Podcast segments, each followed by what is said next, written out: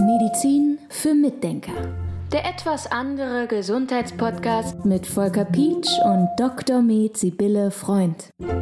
Die HPU immer wieder ein Thema hier im Podcast und jetzt schauen wir uns das mal längerfristig an. Was bedeutet das, wenn ich therapiert werde? Was muss ich beachten und was für langfristige Folgen hat die Therapie? Ja, also die Menschen denken ja immer, wenn ich Mikronährstoffe gebe, dann passiert sofort was. Ja, und das ist eben nicht der Fall. Deshalb fand ich das Thema jetzt ganz gut, dass wir darüber mal sprechen. Also es ist nicht so, wenn ich einen Zinkmangel habe und ich nehme jetzt drei Zinktabletten, dann ist der Mangel behoben. Es ist auch noch nicht behoben, wenn ich es einen Monat lang nehme, sondern es kann bis zu drei Jahren dauern, bis der Mangel behoben ist. Außerdem kommt noch dazu, dass wenn wir Mikronährstoffe geben, sich der Körper langsam umstellt und verschiedene Regulationen sich verändern. Und das braucht Zeit. Also wir sagen, dass eine HPU-Behandlung erst nach einem halben Jahr so richtig losgeht. Es braucht tatsächlich eine lange Anlaufzeit, bis man sagen kann, hier passiert definitiv was. Es gibt manchmal Fälle, in denen geht es schon viel früher los. Es gibt Leute, die nehmen die ersten Sachen, B6 und Zink und Magnesium, und da geht schon gleich was. Ja, also denen geht schon gleich besser. Die sagen, ich bin schon viel frischer und so weiter. Und das hält dann auch an.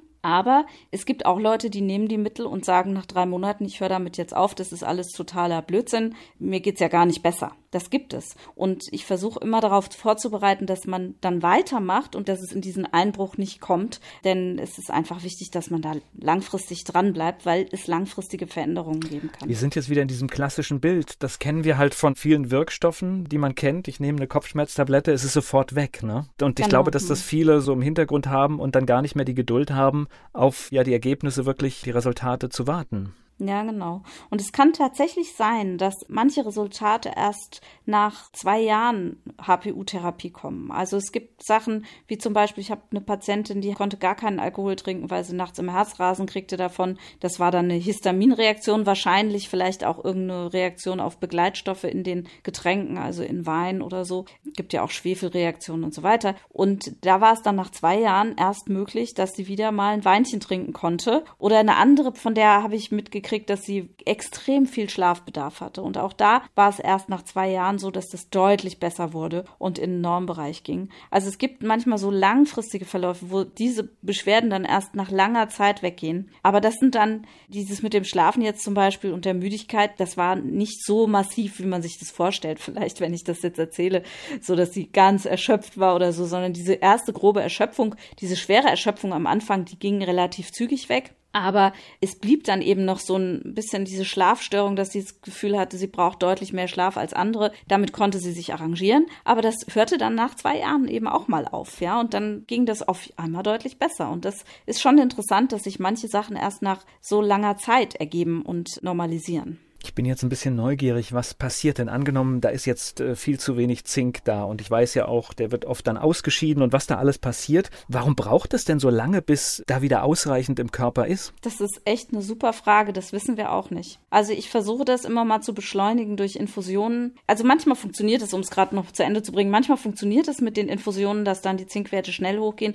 manchmal geht es nicht. Das kann damit zusammenhängen, dass HPUler ja auch eine Neigung haben zu Infektionen und es gibt zum Beispiel Studien, die zeigen, dass Zink durch eine bakterielle Belastung im Organismus in die Leber verschifft wird quasi. Also dass das an der Leber landet und da gebunkert wird und im Rest des Organismus nicht mehr ausreichend zur Verfügung steht. Und selbst wenn du dann Zink einnimmst, landet es wieder in der Leber und wird da gespeichert. Und wenn du Zink infundierst, landet es in der Leber, wird da gespeichert. Einfach weil der Körper schlau genug ist, den Bakterien, die woanders sitzen, eben nicht in der Leber, das Zink zu entziehen, sodass sie nicht so viel Ernährung haben. Also das ist so ein Faktor, der könnte eine Rolle spielen, warum Zinkwerte manchmal nicht so schnell hochgehen. Und ein anderer Faktor, den ich im Verdacht habe, ist, dass es möglicherweise auch Probleme bei Zinktransportern gibt. Also wir brauchen ja für alles, was in Zellen rein soll, brauchen wir kleine Transporter. Und es könnte sein, dass es da manchmal sogenannte SNPs gibt. Das sind kleine genetische Veränderungen, die es dann nicht so leicht möglich machen, dass man das Zink aufnimmt durch die Transporter. Aber das ist meine persönliche Theorie. Dazu habe ich in der Literatur und in Studien noch nichts gefunden gefunden. Das heißt, man muss sich darauf einstellen, wenn die Diagnose da ist, dass man das auch für sehr, sehr lange Zeit oder vielleicht für immer nimmt? Ja, also es ist mit der HPU so,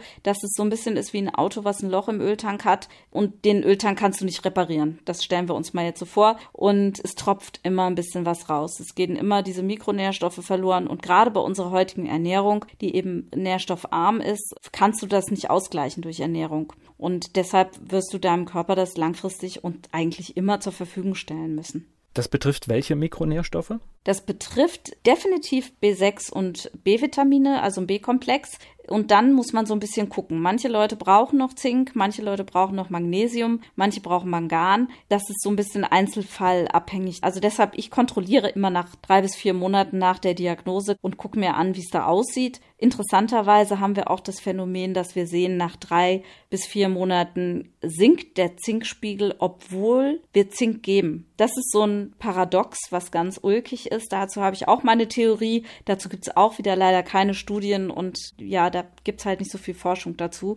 Aber meine Theorie dazu ist, dass wir Zink und Vitamin B6 brauchen, um diesen HPL-Komplex auszuscheiden der bei uns im Körper ja relativ viel Ärger machen kann, wenn jemand eben HPU hat. Und wenn B6 nicht da ist, dann kann selbst bei einem normalen Zinkspiegel kann der HPL-Komplex nicht ausgeschieden werden, weil er nicht gebildet wird. Also wenn ich nur Zink an das HPL binde, dann reicht es nicht für die Ausscheidung. Ich brauche das B6. Und da kann es zum Beispiel sein, dass jemand einen relativ hohen Zinkspiegel hat und hat eine HPU und dann gebe ich B6 und gucke, was passiert nach drei bis vier Monaten und dann fällt auf einmal der Zinkspiegel ab. Und es kann sogar sein, dass jemand einen niedrigen Zinkspiegel hat und ich gebe B6 und Zink und dann ist es so, dass nach drei bis vier Monaten, obwohl ich das Zink gegeben habe, der Zinkspiegel absinkt, weil nun dieser HPL-Komplex ausgeschieden werden kann. So ist es meine Arbeitshypothese. Auf jeden Fall beobachten wir das ganz oft. Und dann müssen wir eben die Zinkdosierung ein bisschen anheben, damit es nicht immer weiter runtergeht. Du hast mir jetzt gerade eine Frage, die mir auf der Zunge lag, schon beantwortet. Das heißt, du guckst nach zwei, drei Monaten nochmal nach.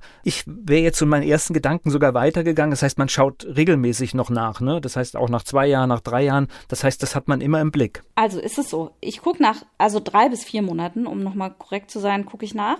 Und zwar, weil wir wissen, dass gerade auch dieser HPU-Test am Anfang relativ grenzwertig erhöht sein kann. Die Patienten sagen dann gerne, ach, ich habe ja nur eine leichte HPU. Das hat aber natürlich damit zu tun, dass man diesen HPL-Komplex nicht ausscheiden kann, weil man eben Mangel hat an B6 oder Zink oder beidem. Wenn man das aber jetzt zuführt, dann geht die Ausscheidung hoch. Und wir wissen aus Studien zur HPU, dass nach drei bis vier Monaten diese Ausscheidung richtig hoch geht, nach drei bis vier Monaten Therapie. Und wenn man dann noch mal einen Test machen würde, dann hat man häufig viel höhere Werte und sieht, dass viel mehr ausgeschieden wird. Und deshalb teste ich das. Was dann nämlich auch passieren kann, ist, dass manche Leute am Anfang gut reagieren auf die Therapie, gleich sehr schnell reagieren, es geht ihnen viel besser. Und nach drei Monaten sagen sie, oh, mir geht's auf einmal wieder viel schlechter, was ist denn da passiert? Und diesen Dip, den kennen wir schon, der kommt ganz, ganz oft vor. Und dann müssen wir die Mikronährstoffe kontrollieren. Und dann sehen wir, dass sich da einiges verändert hat und dann müssen wir darauf reagieren. Da sehen wir dann aber schon die Schwachstellen der einzelnen Personen. Also manche Leute haben eine Neigung zum Zinkmangel, manche eher zum Magnesiummangel. Das gucken wir uns eben genau an. Wenn wir das aber erkannt haben, dass jemand einen speziellen Mangel hat, also zu irgendwas besonders neigt, dann geben wir ja mehr und dann kontrollieren wir nochmal nach einem halben Jahr, ja, je nachdem, wie die Werte sind. Und dann kannst du so eventuell jährlich kontrollieren oder du lernst deinen Körper irgendwann so gut kennen, dass du vielleicht nach langer Zeit gar nicht mehr kontrollieren musst, weil du einfach weißt, welche Mikronährstoffe du brauchst. Und dann kontrollierst du vielleicht nur, wenn du wieder weiße Flecken auf den Fingernägeln bekommst oder irgendwelche anderen Symptome und denkst, hm, irgendwie auf einmal habe ich Wadenkrämpfe oder ich habe mehr Infekte oder so. Dann würde man vielleicht dann wieder nachgucken. Also das ist wirklich sehr individuell. Medizin für Mitdenker der etwas andere Gesundheitspodcast mit Volker Pietsch und Dr. Med Sibylle Freund.